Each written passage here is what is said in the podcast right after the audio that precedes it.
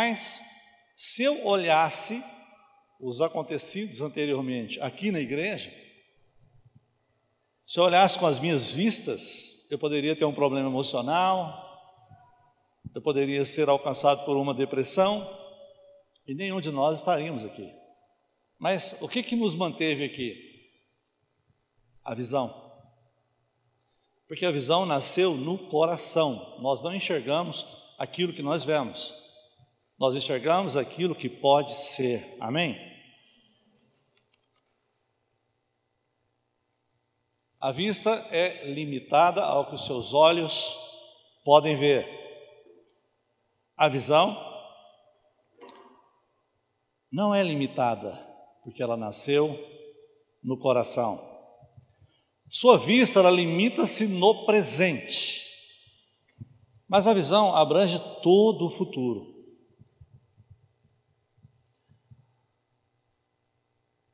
O maior inimigo da visão é a sua vista.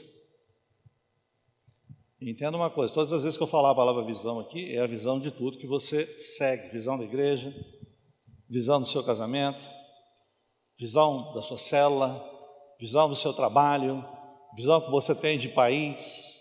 Por que, que tem pessoas que o sonho dele é morar nos Estados Unidos, na Europa, etc. e tal? E é interessante falar para você o seguinte: o cara para ganhar dinheiro nos Estados Unidos, ele não vai ganhar porque os Estados Unidos pagam bem, não.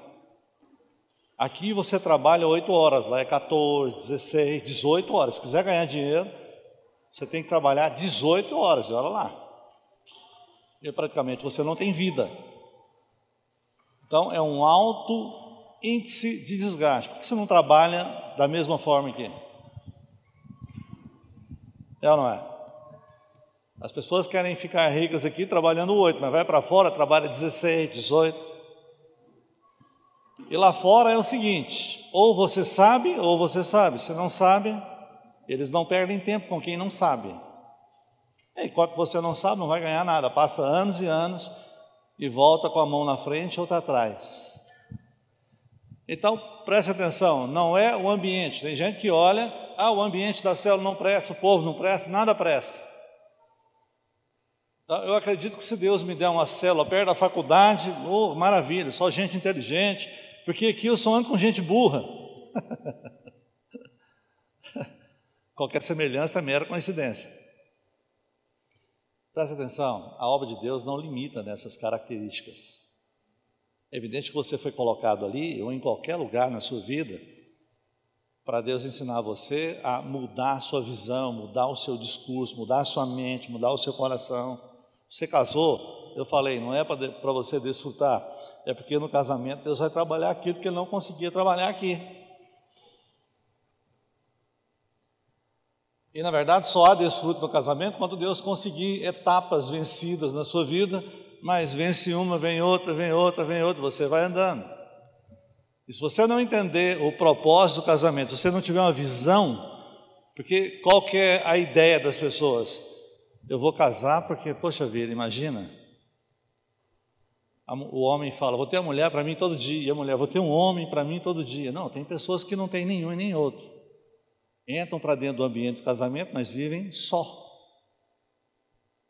Estão casados no papel, mas não têm relacionamento, porque não têm uma visão. Não tem uma visão de acompanhamento, não tem uma visão de aconselhamento, não tem uma visão de aliança, não tem visão de viver uma vida para o outro. Parece que está usando o casamento para fazer um trampolim para arrumar outra pessoa. Porque casou crente, mas o mundo não saiu da pessoa ainda, as convicções naturais ainda os mantêm. Por isso,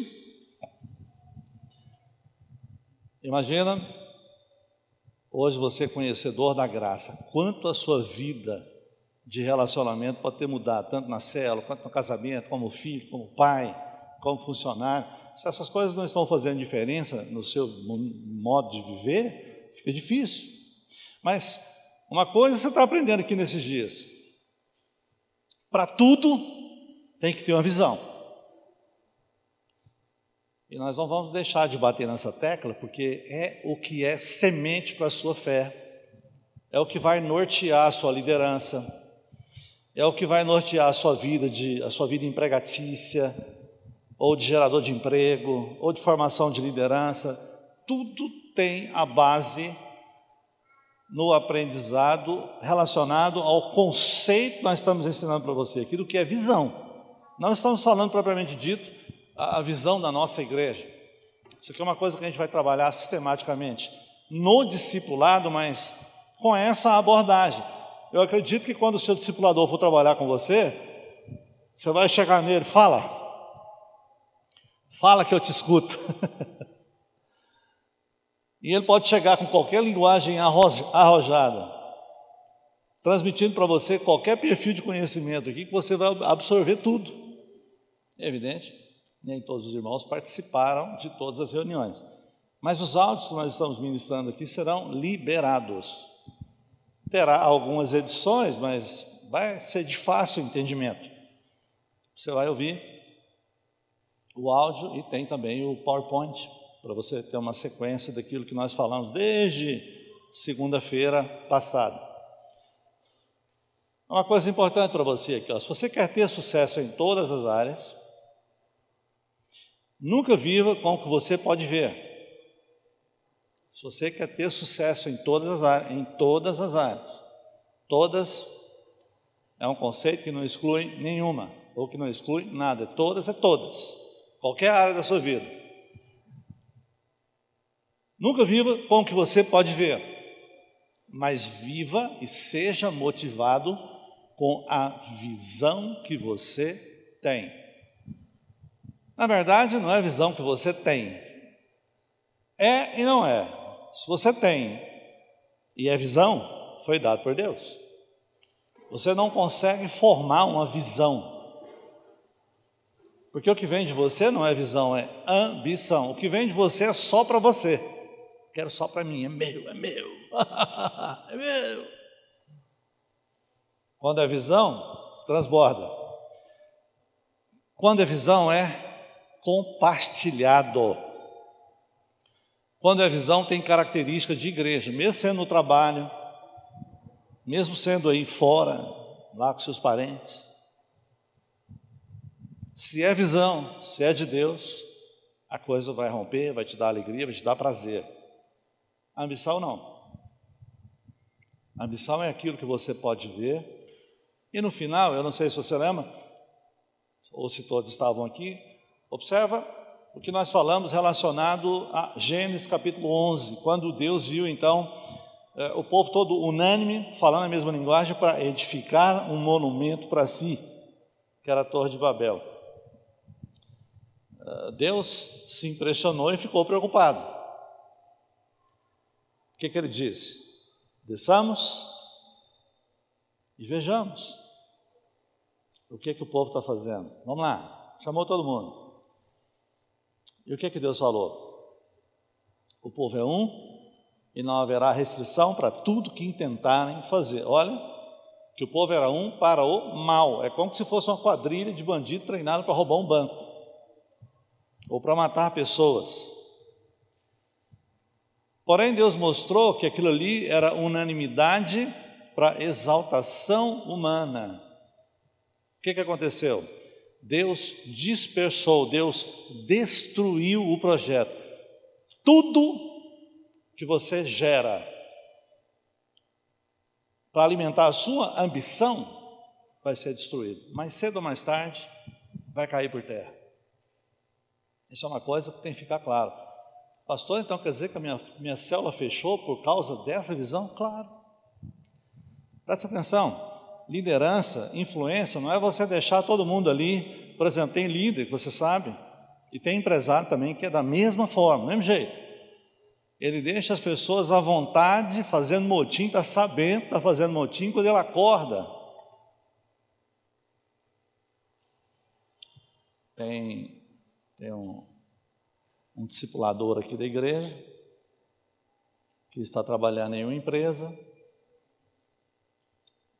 segundo o discipulador, só tem fofoqueiro lá. A partir de um determinado momento, a partir desse tempo que, que essa pessoa estava ouvindo aqui as palestras, o que ele fez? As pessoas que vêm então fofocar para ele, o que, que ele fala?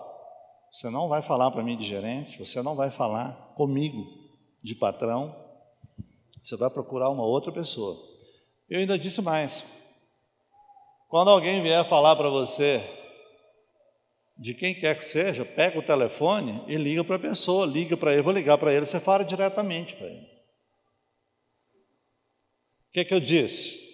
Você é o próximo candidato a ocupar um cargo de confiança, de gerente. Porque é esse tipo de pessoa que os patrões aí fora procuram, mas não tem, só tem nas igrejas. Mas os irmãos, quando saem da igreja vão para fora, viram mundano, viram fofoqueiro lá. Aí o que, que você vai montar ali? Uma visão de falarem a mesma linguagem. Qual a linguagem? Honra às autoridades. O que, que pode acontecer com essa empresa? Primeiro, te dar uma promoção. Segundo, crescer como um grande negócio da cidade. Porque você foi enviado para lá. Se isso não acontecer, se você não estiver lá, essa empresa vai ruir. Irmãos, tem muitas empresas que se fecham aqui. Só para você ter uma ideia, tem uma empresa fortíssima que está fechando no Brasil. Uma delas é a Ford, outra é a Iveco e por aí vai. Por que, que você acha que essas coisas acontecem? A Ford é uma empresa centenária. A Iveco não é.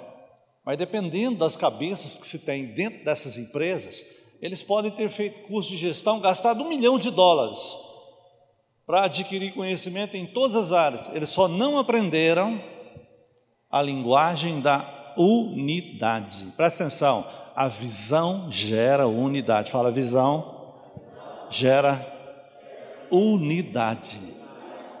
Ok? Tem uma visão lá dentro da sua casa? Não, então não vai ter unidade, vai ter lá um, um, um sarapatel de bode. Cada um fala uma coisa, cada um vai para uma direção. Célula é a mesma coisa. Se você se atentar por, essas direções, visão também é a semente da fé o irmãozinho chega para você, eu não consigo ter essa fé que você tem. A partir do momento que ele falar isso para você, você já vai na raiz, irmão. Vou te falar uma coisa aqui. A fé vem pelo ouvir. Por que, que as pessoas não conseguem ter fé? Ter fé? Porque não está me ouvindo. Eu estou percebendo que vocês estão olhando para mim, mas será que está me vendo? Você está me olhando ou está lá em Londres? Entendeu? Porque você pode estar tá me olhando e falar, não aguento esse pastor. Eu não aguento a cara dele. Eu odeio esse homem. Como é que você vai ouvir e ter fé nas palavras que eu libero? Não tem jeito. A visão também precede a honra. E o que, é que nós estamos fazendo aqui? Fazendo um trabalho de honra ao pastor Aloysio. Você quer que, que nós tenhamos um ambiente aqui, uma igreja do tamanho da dele? É só nós honrarmos em tudo. Entende? Em primeiro lugar, honrando a visão. Isso vai abrir um leque para você entender a pedir para Deus uma visão em todas as áreas da sua vida. Você não vai pedir uma visão para você ser um crente aqui dentro da igreja, porque a visão já está pronta. Mas como é que ela é difunda? Já te explicamos. Ele recebeu a visão, nós a praticamos corporativamente. Nós não precisamos de mais uma visão aqui dentro. Por isso que é importante a honra acontecer dentro da cela, no discipulado, naquilo que nós pregamos aqui, entendeu? É, consequentemente, nós entramos ah, no mesmo parâmetro ali de Hebreus, ou de Gênesis 11, verso 6, que fala que não haverá restrição para tudo que intentarmos fazer. Tudo que nós intentarmos fazer aqui, por exemplo, você está lá na sua casa, Deu um problema lá, você vai orar com quem está ali, ou liga para um, para um líder, ora comigo, concorda comigo, a bênção vai alcançar você. Você vai ficar tão cheio de fé que você vai entender o seguinte: o pastor disse que se eu honrar a visão, eu estou em acordo, como diz lá em Mateus, onde houver dois ou três reunidos em meu nome e concordarem, está vendo? Acerca de qualquer coisa que pedirem, esse acordo é aliança com a visão. O que, é que vai acontecer? Bênção, saúde, prosperidade, emprego. O diabo não vai aguentar isso, ele pode resistir por um tempo. Mas quando ele percebe que você está em unidade, está guardando a visão no seu coração, o que, que vai acontecer? Não tem como eh, Deus vir a concordar, ele já concorda. E você tem uma fé baseada nessa verdade. Quando você tem uma fé baseada nessa verdade, não haverá restrição para tudo que você intentar fazer. Você não vai intentar com coisas ilícitas. Isso tem nada a ver com a palavra.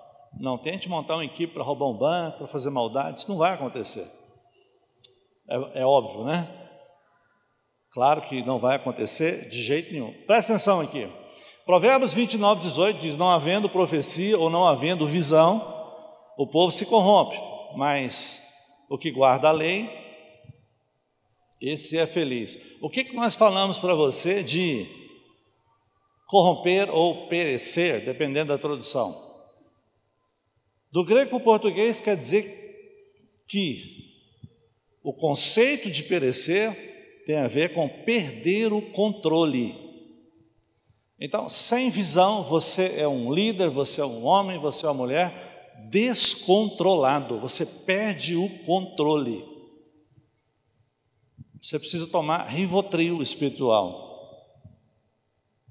Entendeu? Porque não tem uma visão, você não sabe para onde você vai. Você não sabe qual direção tomar, qual caminho seguir, qual a postura que você tem que ter diante de qualquer dificuldade. Então, se você tem uma visão, venha o que vier, você fica tranquilo. A maldade vem, você Mais uma vitória se aproximando de mim. Mais uma oportunidade de vitória se aproximando. Aleluia. Você pensa que o diabo não vê isso? Claro que vê. Por que, que o diabo combate a igreja? Porque aqui é lugar de você aprender essas coisas. Eu estava avaliando as coisas que eu disse ontem. E é algo que, na verdade, me impactou fortíssimo também. Você lembra que aquele homem, ele tinha sabedoria. Aquele homem lá de Eclesiastes. O que aconteceu com ele? Ele livrou a cidade daquele rei perverso, com a sabedoria dele. Mas o que, que aconteceu? A cidade não ouvia. Por que, que a cidade não ouvia? Porque ele era pobre, as pessoas não dão valor na pobreza. Agora, por que, que ele era pobre? Porque Deus fez ele pobre, ó, você, não vai, você não vai ser rico? Não, é porque ele se ensoberbeceu com a, com a sabedoria, com os conceitos de conhecimento. Tem gente que é assim, não, não quer nada não, só quer ser sábio, para se vangloriar. E vai, você vai acabar com ninguém te ouvindo. Mas por que, que ficou pobre? Não tem visão. Toda falta que você tem na sua vida é porque você não pediu para Deus.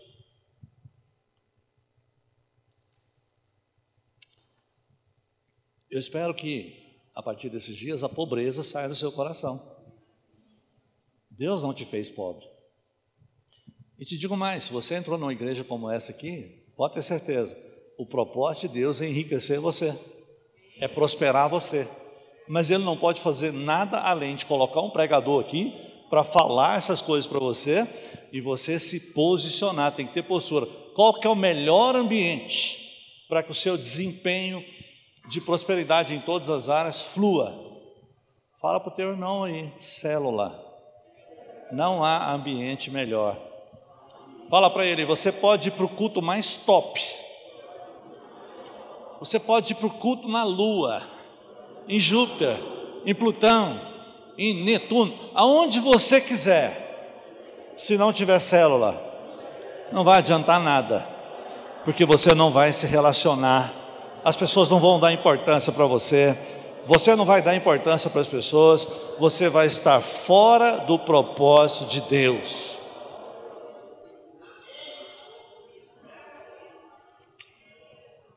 Você tem que ter pena das pessoas que não querem liderar mais. Você já viu aquele franguinho despenado que tem na, na, nas figurinhas? O cara está mal, esse semana tem pena não. Tenha pena dessa pessoa. Porque é um sem noção. Completamente sem noção. Tudo que ele está fazendo que, que você está rindo? Não é sem noção, não? É, ué, sem noção. Porque o camarada ele imagina que o que vai prosperar ele são os cursos que ele vai fazer na faculdade. Meu querido, isso já está escrito, você vai ser até um médico ou um advogado. A bondade de Deus é para que você resolva essas coisas com a sua força. Porém, a prosperidade, pelo curso que você vier fazer, pelo conhecimento, pelas capacidades que você vier a buscar, só Deus pode fazer. Só Deus. Se você achar que a sua capacidade e a sua ambição tem poder, você sabe. A maioria dessas pessoas que ganharam dinheiro aí, irmãos, foi a custa de macumba, você sabe disso. Coisa brava, coisa da pesada.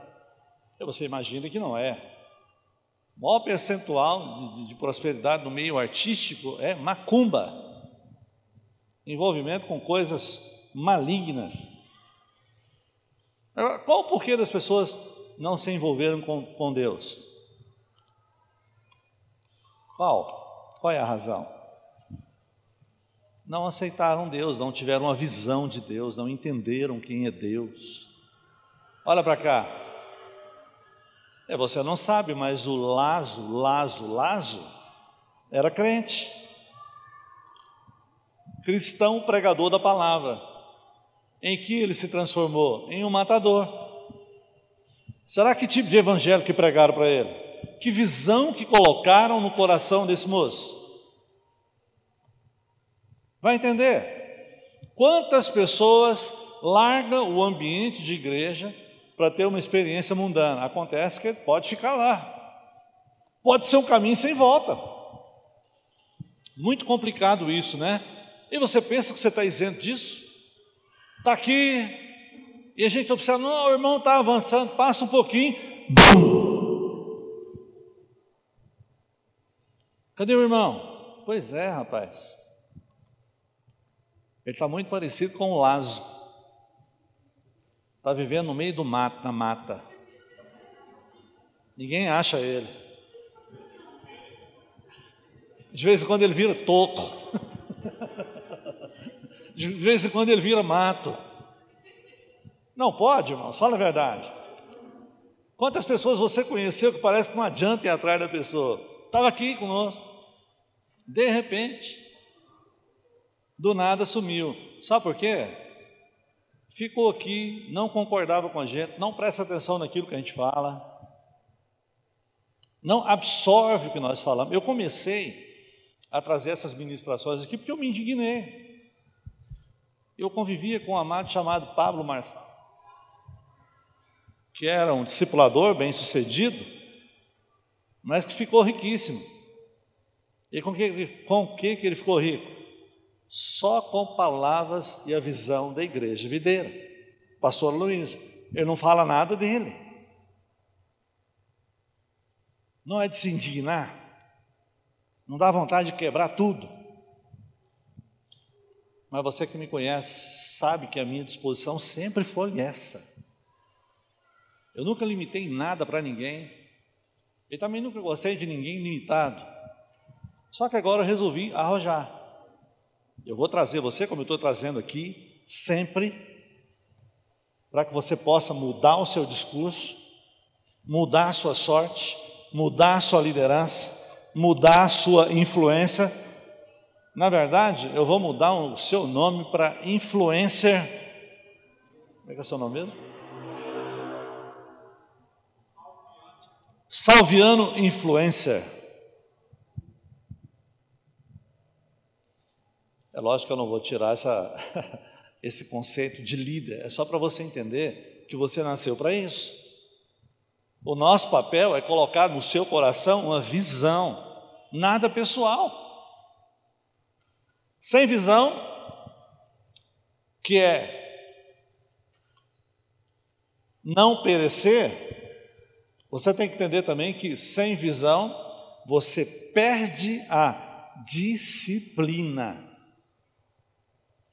Você faz de qualquer jeito, você faz do seu jeito, a hora que você quiser, da maneira que você quer. hein? você não olha para a sua realidade. E não é que a igreja videira, ou o seu trabalho, ou as coisas que você segue, enfim, não tenha uma visão. Tem sim, nós temos uma visão. Lá no seu trabalho, de qualquer maneira, tem uma visão, mas presta atenção. Não entre num trabalho só porque você quer arrumar um emprego. Ou o que, que vocês fazem? Diga para mim onde é que vocês querem chegar, porque eu quero me inserir nesse processo. Não, mas você é apenas um porteiro, você entrou aqui só para abrir e fechar a porta. Não importa, eu vou chegar diretor dessa empresa. É a sua disposição. Você vai entrar ali para somar com o quadro pessoal de trabalho. Você está aqui na igreja para quê? O que, que você está esperando? Aqui não é um centro de macumba, onde em um determinado momento vai descer um caboclo e vai resolver a parada para você. Não, aqui não é lugar de ninguém extra te, te resolver nada. O Espírito Santo ele te ajuda, se você tiver uma visão. Eu sei que tem irmão, não, a graça resolve, Deus resolve, mas pastor Luiz nunca diz que graça ela não tem que vir acompanhada de fé. Se você só acreditar na graça, mas não crer, não adianta nada. E como é que você vai crer na graça? Se tiver visão. Porque a visão é a semente da fé. A salvação de todos os seus problemas é pela graça, mediante a Irmãos, a visão é uma estratégia para você aprender na íntegra, a crer.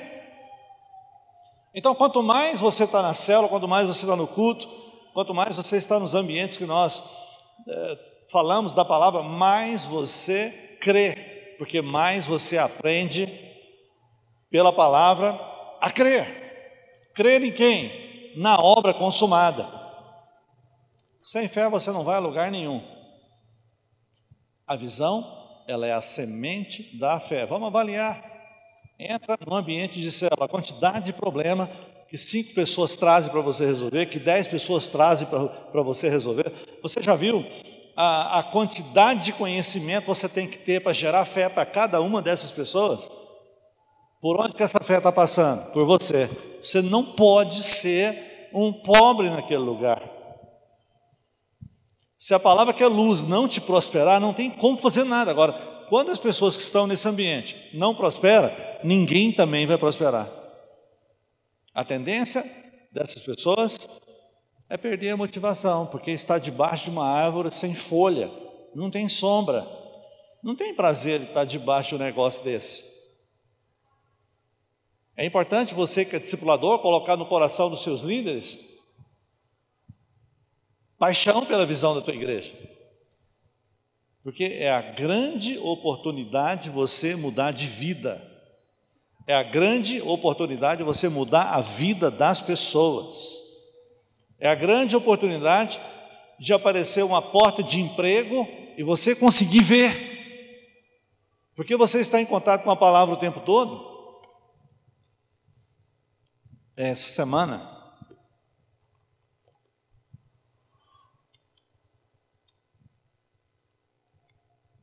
Vou usar o Salviano e o irmão aqui também, de novo. Salviano é de outra igreja. Eu não sei se o irmão aqui era de outra igreja. Mas em uma dessas palestras, o que eu falei? Quando você envolve, quando você está presente em tudo que nós fazemos, o que, que acontece? Vem o descanso. Aí você está desempregado, o que, que vai acontecer com você? Alguém vai achar o seu currículo, vai te dar um emprego. Foi exatamente o que aconteceu com esses dois. Eu sei, irmãos, que tem irmão aqui que chegou em mim ontem, eu, pastor, já estou um ano desempregado. É, pois é, mas nesse ano você não veio falar comigo ainda. Não, mas eu sei o que o senhor falou, eu já estou confessando a palavra cinco vezes por dia. Eu falei, tem quanto tempo? Ele pensou assim, é uma semana. Presta atenção, não é, não é a quantidade. Por que, que eu te falo quatro, cinco vezes? É porque enquanto o descanso não vem, a porta não se abre. Eu estava falando com o Cláudio ali, o Cláudio é antigão das igrejas videiras. Aí chegou aqui, ele foi me contar as coisas, eu falei, irmão, eu quero resolver seu problema, não precisa me falar. Aí eu chamei o Cláudio para que ele ouvisse. Eu falei, Cláudio, tem quanto tempo que você está confessando a palavra? Ele disse, três meses e meio. Não é pouco tempo, não. Irmãos, ele arrumou um negócio aí, que quando ele me apresentou, eu falei, esse cara acho que vai dar aqui uns 10 mil, 20 mil de oferta por mês. O negócio é grande. Muito grande. Eu fiquei até com medo. Será que ele não vai conseguir? Será que ele vai conseguir? Me desculpa, tá? Porque o negócio é bom demais. Mas, você está entendendo? Se você não confessar a palavra, a sua mente não vai acreditar na porta grande que Deus tem para você. Porque pode ser que você se ache incapaz. E quando a gente não anda no espírito, nós vamos entender que determinadas coisas não são para nós. Quem se lembra quando Deus chamou Jeremias? Eu vou falar dele aqui. Eu sou apenas uma criança. Não foi isso que ele falou? Mas não vou falar agora, não. Vamos falar um pouco mais à frente avançado. O homem mais pobre da terra, quem que você pensa que é? Repete comigo assim, fala, o homem mais pobre da terra é um homem sem visão. Fala para o teu irmão, sabe quem é o homem mais pobre da terra? Já responde para ele, fala, é um homem sem visão. Pergunta para ele, você tem uma visão? Sim. Em quais áreas você tem visão? É, isso é bom para você se situar. Está faltando visão aonde? Olha o que diz aqui em Provérbios 29, 13. O pobre e o rico se encontraram, mas é o Senhor quem lhe dá luz aos olhos de ambos. O que, que você acha? Você acha que Deus fez alguém pobre e fez alguém rico? Uh -uh. Depende do que um e outro viram. Vou contar uma ilustração aqui que provavelmente você conhece. Então, uma determinada pessoa arrumou um emprego em uma, uma fábrica de sapato e o proprietário então mandou ele para a África. Chegando lá, ele observou que a maioria dos habitantes lá andava descalço. O que, que ele viu? Impossibilidade. Pediu para mandar passagem de volta e voltou. Em contrapartida, a empresa não desistiu e mandou um outro vendedor para lá. Ele chegou e viu a mesma coisa, presta atenção, todos os dois viram a mesma coisa. Só que o segundo ficou doido. Não me mande sapato, me mande máquinas. Nós vamos fabricar sapato aqui e vamos montar aqui uma grande indústria, vamos vender muito sapato. Está me entendendo? Se você é pobre ou se você é rico, depende do que você vê. E você observou ontem que se você é pobre, as pessoas não vão te ouvir. Não sou eu que estou dizendo. Quem disse foi Salomão. Salomão mesmo que disse. Você pode até ser útil para alguma coisa, mas Presta atenção, a pobreza é falta de visão, não acabei de falar aqui? Sim ou não? Falta de visão, falta de você pedir uma visão para Deus de riqueza. Agora, qual que é a visão nossa para a riqueza? Fala para o teu irmão, mordomia. Mordomia. Se você é um investidor dessa obra, você pode pedir a quantidade de dinheiro que você quiser, que Deus vai liberar para você. O problema que tem determinadas pessoas que quanto mais dinheiro ele ganha, mais ele vai gastar com as coisas dele. Ele até é generoso por um tempo, mas depois ele. Logo ele compra uma chácara, logo também ele faz um lago, e aí vê que esse lago pode ser colocado um jet ski, e aí ele entende já, eu só tenho domingo para andar com esse jet ski. Aí não vem na igreja, no dia da célula está cansado, porque andou demais do jet ski, e a vida vai passando, vai passando, vai passando, vai passando. Ele não tinha visão, ele tinha ambição. Eu acho que essa é a via de regra de todo mundo que eh, Deus até abriu portas para ele. Mas chega um determinado momento, tudo aquilo que ele construiu vai ser destruído. Porque na verdade ele tinha uma visão pessoal. Ele olhava para o umbigo dele, ele era ambicioso. A pessoa que, que não é ambiciosa, que tem uma visão, pode cair canivete. Pode acontecer o que acontecer. Ele não larga aquilo que ele começou, seja igreja, seja profissão, seja um negócio que ele começou. Porque não foi ele que começou, ele pediu para Deus e Deus deu para ele.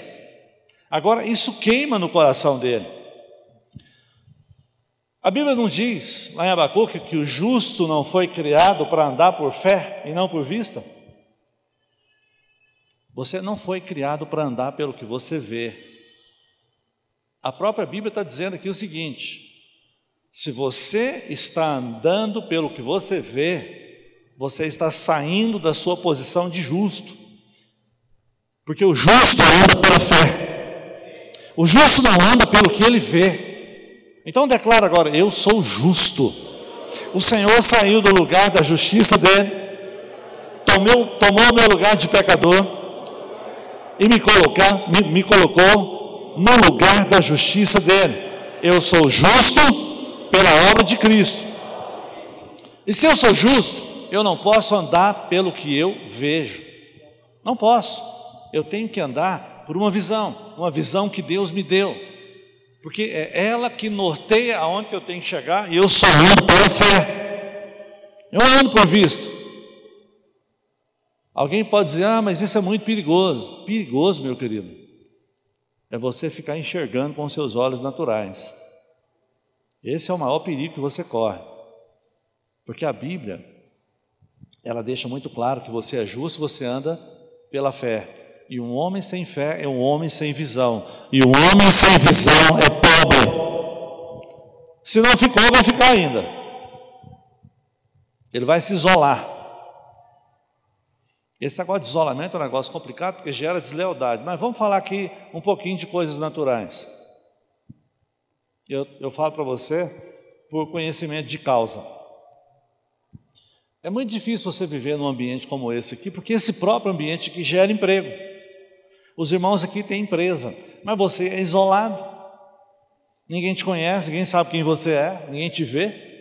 Quem não é visto não é lembrado, meu chapa. Fala para o teu irmão aí. Para de viver isolado. Ninguém vai lembrar de você. Então vamos lá, vamos supor que você é contraído pelo coronavírus. Mas você vive isolado. Aí coloca-se uma mensagem lá no grupo. Ora, vamos olhar, é, vamos orar pelo irmão isolado. As pessoas lá, eu declaro, está curado declaro que está a obra consumada, alcançou ele, leva para lá. Agora fala a verdade. Fica de pé aí, Luquinha. Vamos supor que o Luquinha ficou doente. Tira a máscara aí, Luquinha. O povo cai matando. Nós amamos o Luquinha. É o Luquinha fake, mas é o Luquinha. É ou não é? Sim ou não? Quantos não conhecem o Luquinha aqui? Quantos conhecem? Levante sua mão. Olha o tanto de gente que vai orar por você. Quer viver isolado? Ou quer viver na visão? Quantos estão entendendo? A propósito, você quer formatar seu computador? Metade do preço aqui com o Luquinha fake. Ele é técnico de informática, ele é TI, ok? Se você não conhece ninguém no mercado aí que faz uma formatação supimpa, está aqui. Aí está ganhando um extra para ele te dar mais dinheiro, tá vendo?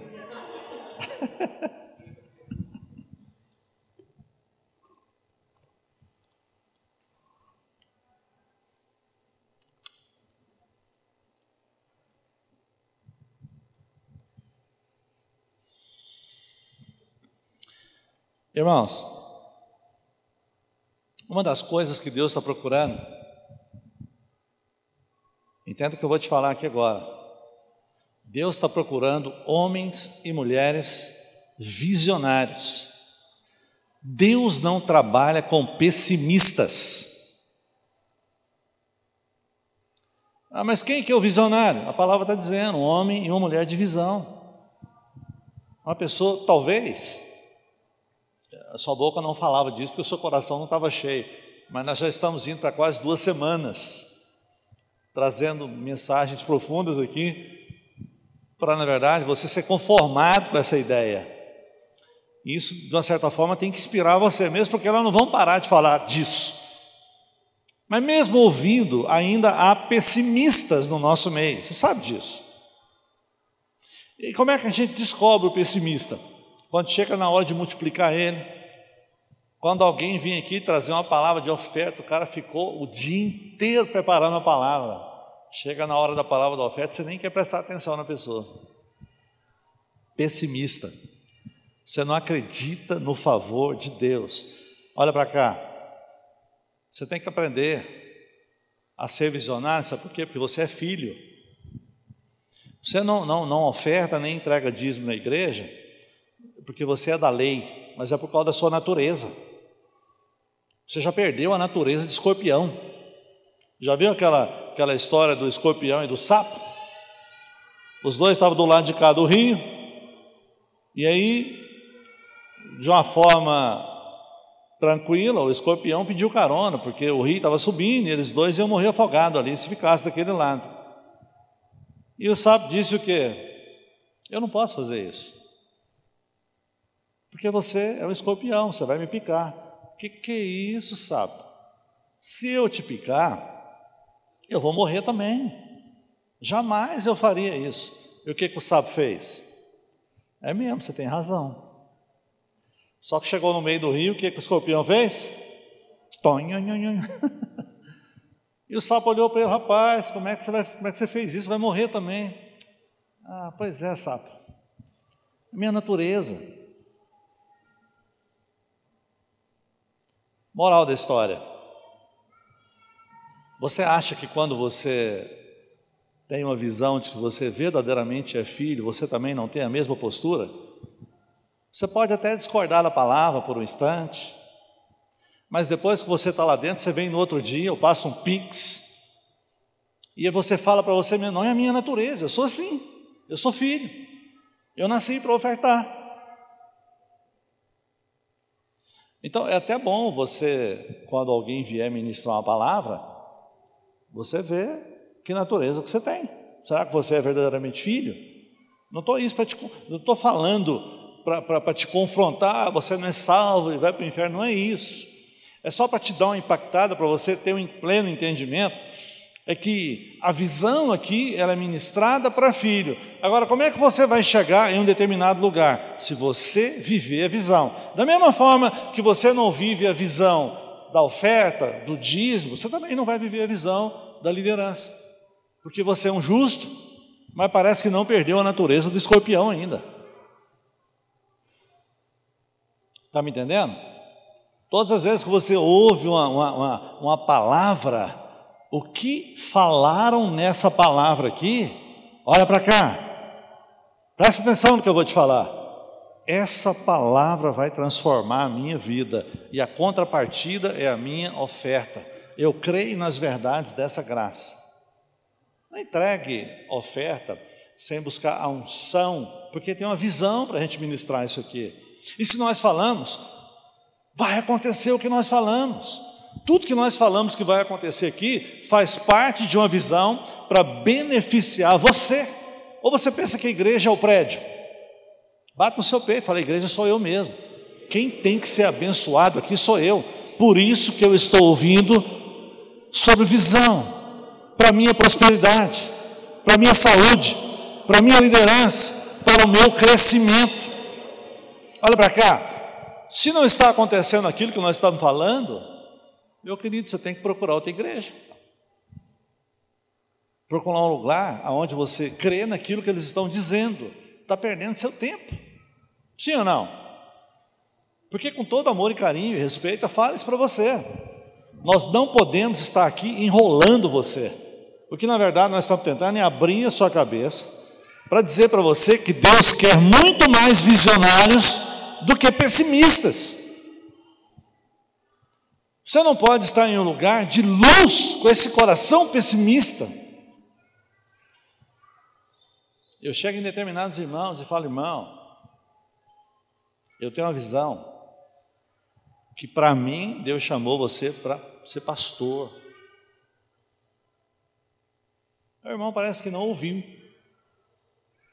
Aí daqui dois anos, pastor, será que teria jeito de eu, de, eu, de eu fazer o seminário, porque eu gostaria de ser pastor? Eu falei, irmão, mas tem dois anos que eu falei com você.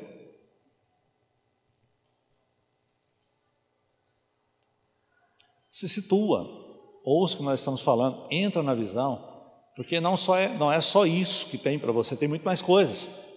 Tem muito mais portas que Deus abriu para você e você não está enxergando. Como é que eu vou enxergar, pastor? A partir desses dias, sua liderança tem que mudar. Você tem que colocar o coração na sua liderança. A sua postura lá no seu trabalho tem que mudar. Você tem que colocar o seu coração naquele negócio lá. Está casado? Seu coração com a tua esposa, com o teu marido, tem que mudar.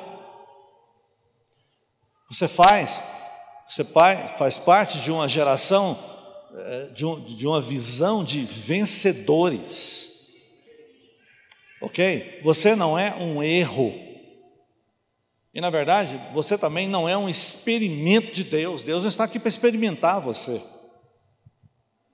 Eu não sei quem falou um dia desse, né? não, é, não, não pode ser da igreja, porque eu também não lembro. Uma pessoa falando de prosperidade aqui, é como se você tivesse que é, abrir um negócio, fechar, passar por vários problemas, aí lá na frente você está amadurecido, e porque você amadureceu, Deus vai te dar as coisas. Não, meu querido, presta atenção.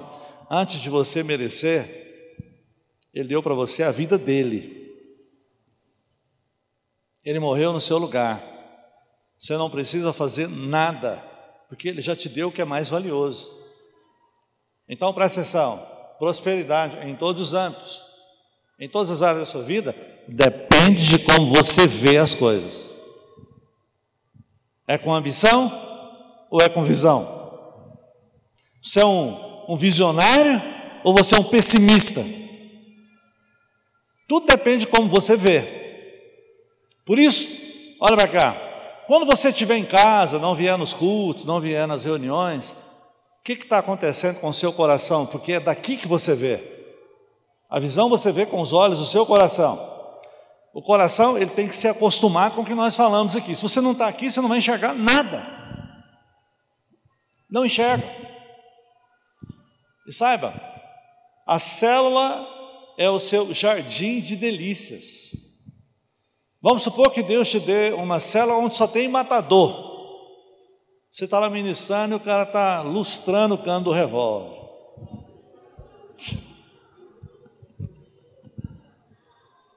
Na outra cela ele vai levar uma 12. Está lá lustrando ela. Hã? Aí um dia o Lázaro chega lá. O que, que você vai fazer? Você vai sair correndo da célula?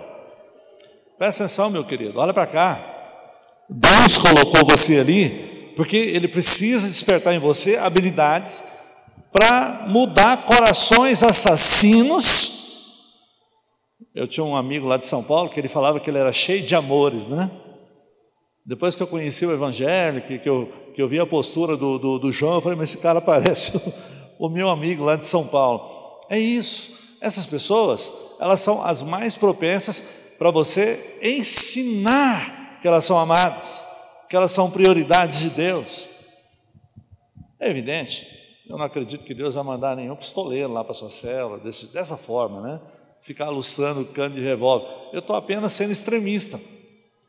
Porque às vezes, com um pequeno detalhe que não te agrada, você quer fechar a célula, não quer mais aquele povo, pede outro povo.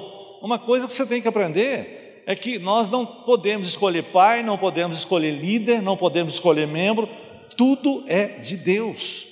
Se Ele colocou, é porque Deus, olha para cá, presta atenção no que eu vou te falar. Ainda que nós temos que servir os irmãos com a graça, mas a prioridade de Deus é você. A prioridade primeira de Deus é lapidar você, porque sem você ser lapidado, o que vai ser daquelas pessoas lá? Então vamos supor que Deus esteja pensando nas pessoas que estão na sua célula, em detrimento de você. Piorou, o que vai ter lá?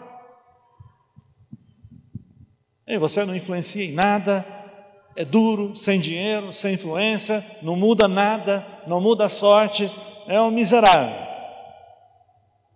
Todos que vão seguir você não podem ser pessoas diferentes. Chegaram ruins e vão sair de lá piores. Portanto, entenda o seguinte: independente de onde a sua célula, de quem Deus te deu para você conduzir a célula, a prioridade da célula é você. Entendeu? E ele vai dar a visão, é para você, não é para os liderados. Os liderados serão contagiados, porque você está lá para exercer o seu serviço sacerdotal. Mas que serviço? De um pessimista? De alguém que anda por vista? Esse é o problema. E você que às vezes está aqui e já liderou, ah, por que não deu certo? Irmãos, tudo que você precisava aprender sobre o que não deu certo e o que pode dar certo está aqui. É como você enxergava. Se a sua célula é ruim hoje, é resultado daquilo que você está enxergando. Porque se você não tem visão, chega o dia da célula, oh meu Deus, tem célula hoje, ah, que coisa. Não tem visão, faz por obrigação. E talvez por medo, sei lá, de ir para o inferno, não conhece o Evangelho da Graça até hoje. Vamos avançar. Cheguei no ponto, quantas horas? Não vou gastar muito tempo, não. Isaías 46, 9 diz assim: Lembrai-vos das coisas passadas da antiguidade, que eu sou Deus, presta atenção, hein? Eu sou Deus e não há outro. Eu sou Deus e não há outro semelhante a mim. Verso 10. Que desde o princípio anuncio, escuta o que eu estou te falando, desde o princípio anuncio o que há de acontecer e desde a antiguidade as coisas que ainda não sucederam. Que digo? O meu conselho permanecerá de pé, farei toda a minha vontade. Olha para cá, isso é uma das coisas mais importantes que você vai aprender nessas palestras. Deus diz aqui que quando eu começo alguma coisa, ele já terminou.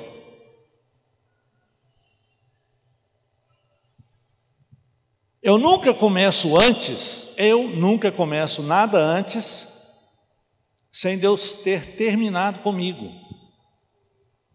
Vamos mais para você entender. Você poderia ter começado se você não tivesse ter sido terminado.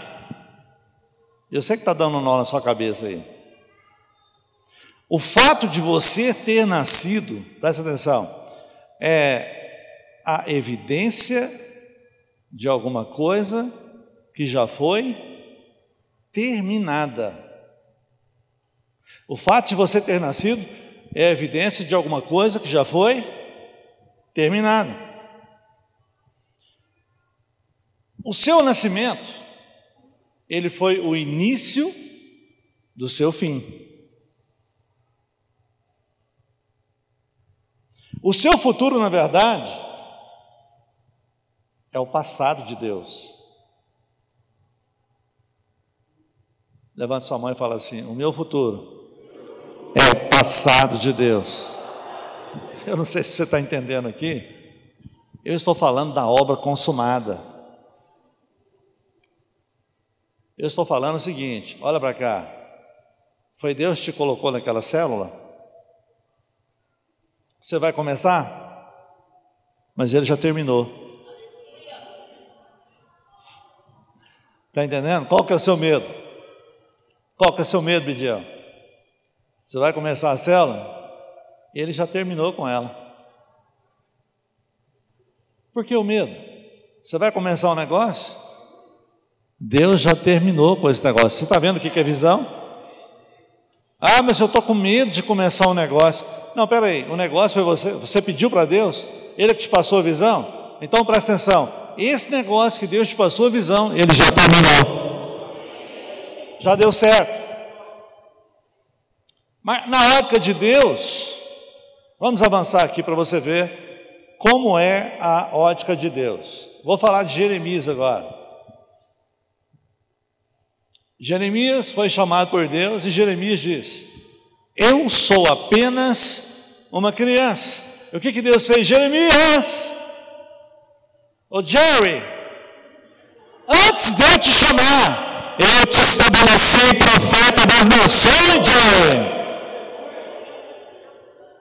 Foi exatamente isso que Deus falou para ele. Ele não tinha medo de ser? Não, meu filho, presta atenção. Antes de você decidir, antes de você falar qualquer coisa, eu já te constituí profeta das nações. Das nações. Vamos lá.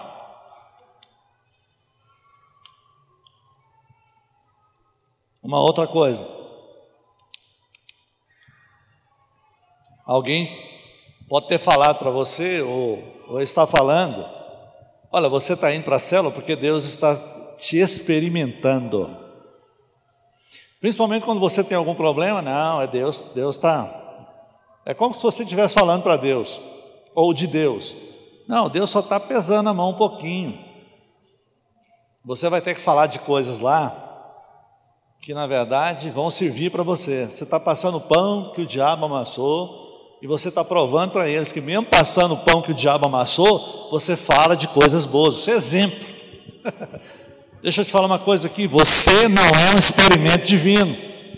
Deus não precisa colocar você numa fritadeira de pastel para você aprender o Evangelho, nada disso, nada a ver. O problema é que nós temos uma, uma razão de sermos introspectivos. Fala a verdade. Nós temos uma predisposição para seguir a lei, nada disso.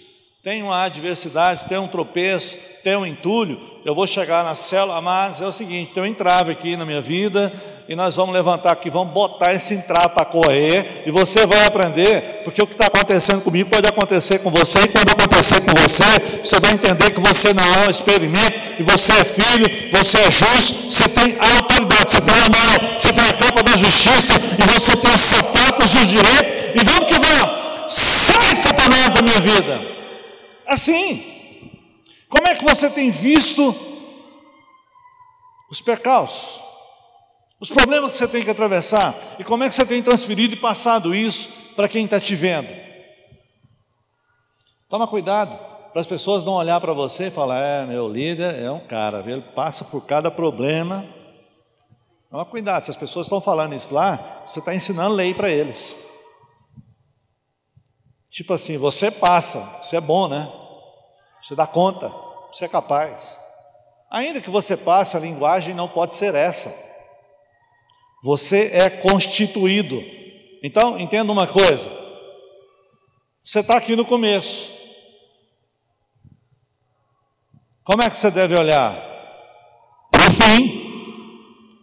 Então, a coisa ela é mais ou menos assim. Deus te colocou, você tem uma célula, você tem uma empresa.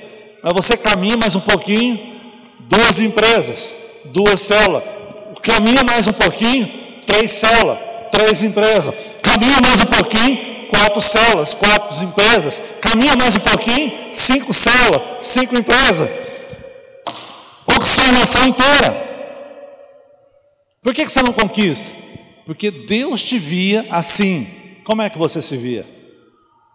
O que, que você enxergou? O que, que você entendeu do que Deus vê. Olha o que, que ele falou aqui: lembrai-vos das coisas passadas da antiguidade, que eu sou Deus e não há outro, eu sou Deus e não há outro, semelhante a mim. Que desde o princípio anuncio o que há de acontecer, e desde a antiguidade as coisas que ainda não sucederam. Que digo: o meu conselho permanecerá de pé, farei toda a minha vontade. A vontade de Deus é que você enxergue as dimensões e as grandezas que Deus estabeleceu para você. Ele não estabeleceu mais para um e mais para outro. O que Deus está mostrando para você aqui é que se você continuar só com essa célula, ou só com essa empresa, ou só com esse empreguinho que você tem, não é o propósito dele para a sua vida. Você não pediu uma visão, você não entendeu o propósito de Deus para você. Ou ele é um Deus que faz acepção? Então diz: Deus não faz acepção de pessoas. Eu quero declarar nessa noite: o propósito de Deus é que Ele tem o melhor para mim. E nesses dias, os meus olhos estão sendo abertos. Eu quero enxergar a visão que Deus tem para mim. Fala, Deus, me dá uma visão para o meu trabalho, para a minha liderança, para a minha prática de igreja, para o meu casamento andar na visão. Tudo aquilo que o Senhor tem para mim, eu vou alcançar. Agora entenda: se você não agir assim, a fé não vem. Para que você vai crer? Você não enxerga o que Deus estabeleceu para você. O que, que você está vendo? Aquele monte de hiena que tem lá na sua célula? que quer te morder? É isso que você está enxergando? Porque às vezes você fala que você tem lá um monte de hiena. Está tudo querendo, ou um monte de cobra. Não sei. Em determinada situação, os seus olhos não são bons. E aí, todo o seu corpo é ruim, toda a sua vida é ruim. Independente do que Deus te deu, Ele quer que você olhe para lá, não é para a sua célula, é para o propósito. O propósito. Amém? Quantos creem nessa verdade? Agora você entra numa igreja igual a igreja videira. Aonde você já chegou aqui, ou em Goiânia, em qualquer lugar, que você viu uma visão pré-estabelecida. Não existe. Não tem ninguém que tem visão. Ninguém sabe para onde que vai. As pessoas que estão por aí, ou elas estão com medo, ou elas estão sendo entretidas. É entretenimento, ou é terror. E nas igrejas de terror tem um anjo apagão e o escrivão. Todo mês as pessoas vão para o inferno, ou toda semana, dependendo da quantidade de pecado que peca. E o pior, ficam mais lá do que aqui. Porque você já perdeu o medo, você tem plena convicção que você é amado. Essas coisas você aprendeu. Mas presta atenção, mudou sua vida? Você continua indo com o mesmo salário, você está olhando para a sua incapacidade, para a maldade desses patrões que não conseguem te enxergar. Presta atenção, você vai lá para aquele emprego com a seguinte condição: eu vou ganhar tanto nessa empresa, pai. Me dá uma visão para eu chegar até o salário que eu quero. Fica falando subjetivamente com Deus. Não, o senhor sabe, o senhor sabe quanto que eu, que eu mereço. Você merece o quê? Você merece o inferno. ah, então me dá o tanto que a tua graça puder. Ah, você vai tomar a empresa do cara lá, se for assim. As coisas não são assim. Pede uma visão clara. Você quer amar aquela empresa? Então, decida-se. É um ambiente ruim? Ame aquele lugar, invista naquele lugar, projete-se naquele lugar, entendeu? Sonhe com aquele lugar. Deus, eu quero um sonho, eu quero sonhar com essa empresa. Eu quero que o Senhor abra meus olhos, célula. Se você não aprender aqui, não adianta querer pedir lá não, porque não vai funcionar. Porque tudo depende de relacionamento. Se você não aprender a abrir essa boca de jabuti aí, não vai adiantar nada. Porque o homem próspero, ele é próspero porque ele fala. Entende? Porque ele exerce autoridade. Ele sabe conduzir tudo ali, independente do que der para ele, ele fala, ele faz, acontece. E você está aqui justamente porque você não sabia falar, você não dava conta, mas agora já dá. Deus já abriu os seus olhos. Sexta-feira, esse aqui pegou o microfone, não queria soltar. Mal chegou aqui, já quer dominar tudo. Brincadeira. Fica tranquilo aí, pode. Vai nessa força. Mas não é assim? Ó, oh, meu querido, presta atenção, eu estou falando o seguinte. Então, vou, vou falar aqui o meu sonho como pastor. Para começar, o meu sonho é ter uma igreja de 5 mil pessoas. Mas presta atenção, não estou pensando em número não, porque 5 mil pessoas dá para dominar essa cidade com tudo que nós cremos aqui. Aí alguém pode falar, mas como que você quer 5 mil se você nem passou dos mil? Sem célula. 150 células. 200 células. 300 células. 500 células. 5 mil pessoas. Vamos que vamos. E aonde que nós vamos ter o prédio? Aqui do lado não vai vender esse lote, vai vender para nós. Amém? E vai vender pelo preço que nós pudermos pagar.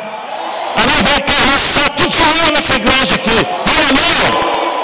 Deus não vai trazer rico, Ele vai enriquecer você, porque vai encher o seu coração de visão de prosperidade. Aonde você estiver, Deus vai colocar você por cabeça. Então entenda uma coisa. Você foi estabelecido como mordomo desse ambiente. Você foi colocado aqui para adornar a noiva. Se o seu coração não tiver essa visão, para que você acha que Deus vai te dar dinheiro? Para você pescar? Comprar uma chácara? Fazer uma lagoa? Pôr um jet ski lá? Ele vai destruir isso.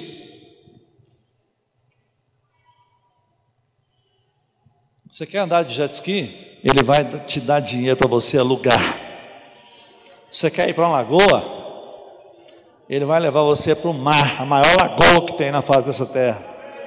Amém? Para você ficar no melhor hotel, com serviço de quarto. Ele não vai te dar chácara para o cunhado, para o agregado, né, para os bandoleiros ir para lá beber cachaça e comer a sua comida. Não é isso. e não, não ir para a igreja, não é assim que funcionam as coisas, meu querido.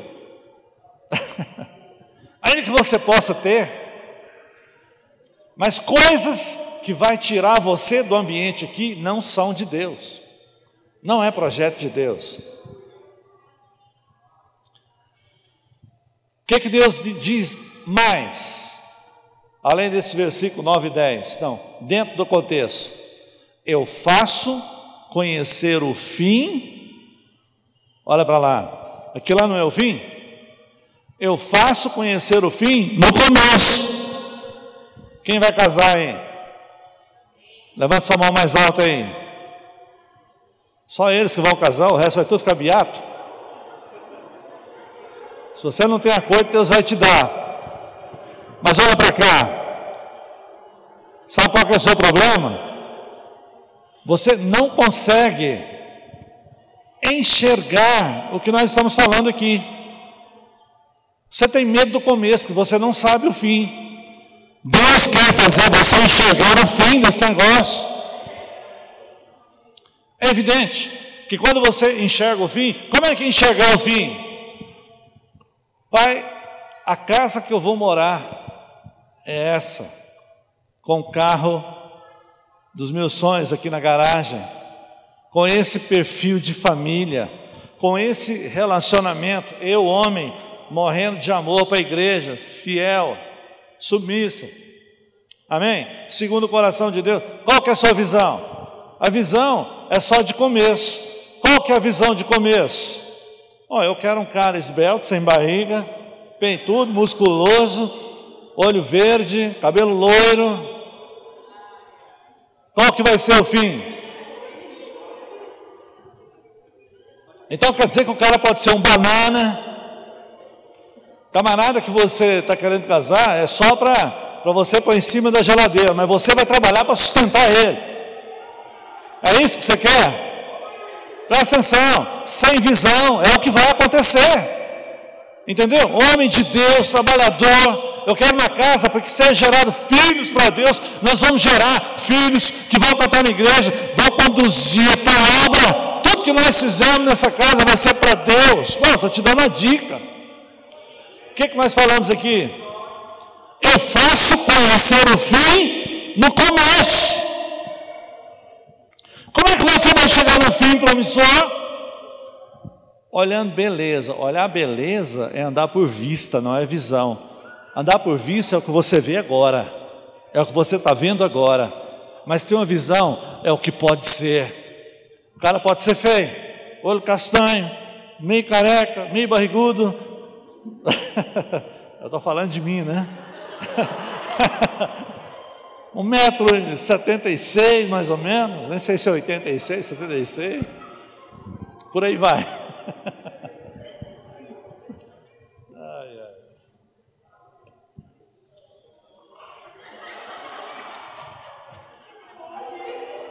Eita, alguém está sonhando com bonitão aí?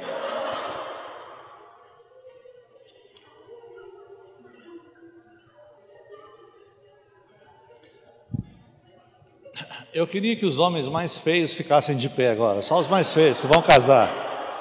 Vai. Esses caras têm moral, eles sabem que eles são, tá vendo? É um monte de feioso. Mas talvez é o que Deus tem para você.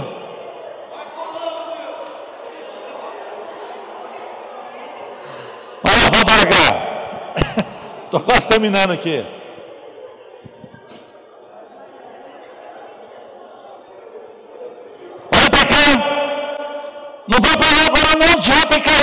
Cheguei no fim, segura peão.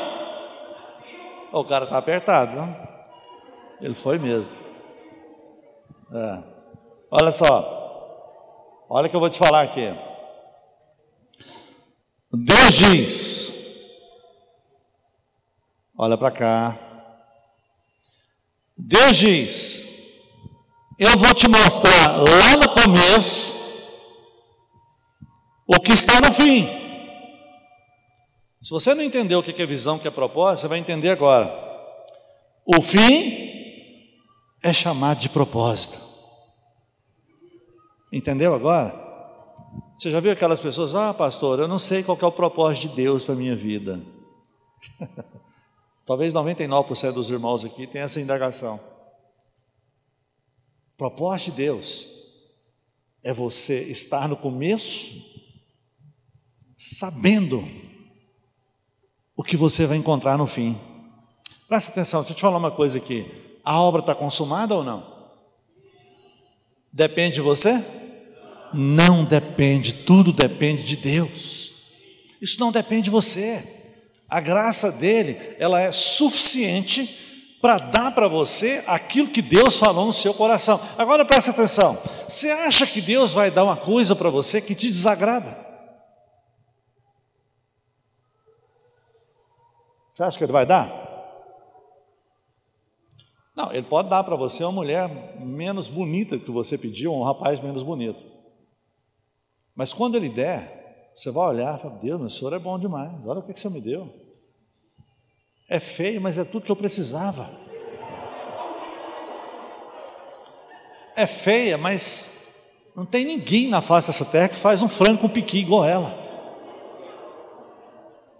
que, que adianta ser bonita, mas não dá conta de fazer um franguinho no piqui?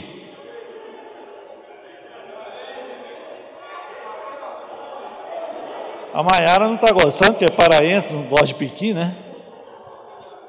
Gosta de açaí. Açaí não precisa fazer, já vem pronto.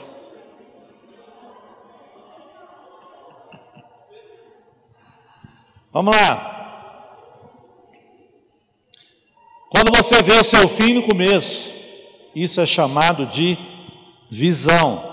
Eu não sei se você vai entender a nossa visão hoje. Nosso encargo é edificar uma igreja de vencedores, onde cada membro é um sacerdote, onde cada casa é uma extensão da igreja, conquistando assim a nossa geração para Cristo, através das células que se multiplicam. Então, nosso encargo, presta, eu tenho um encargo. Agora, eu tenho encargo por quê? Porque Deus encheu meu coração dessa visão. O que é uma igreja de vencedor? Você vai aprender a ter uma visão baseada no Evangelho da Graça. Pai, eu posso pedir o que eu quiser para o Senhor, porque o Senhor é bom. Agora, a maioria dos irmãos, às vezes pede, parece que o pedido dele é um devaneio mental. Ah, já que, que Deus me dá o que eu preciso, vou pedir uma Ferrari. Irmão, você precisa de uma Ferrari? Precisa de uma Ferrari? Aquilo só serve para andar na Europa. As terras, os asfaltos aqui é tudo cheio de buraco, não dá. Entendeu? Você pode pedir uma coisa grande, mas não fica bobo também, não. Pedir uma Ferrari é uma palhaçada, é ou não é?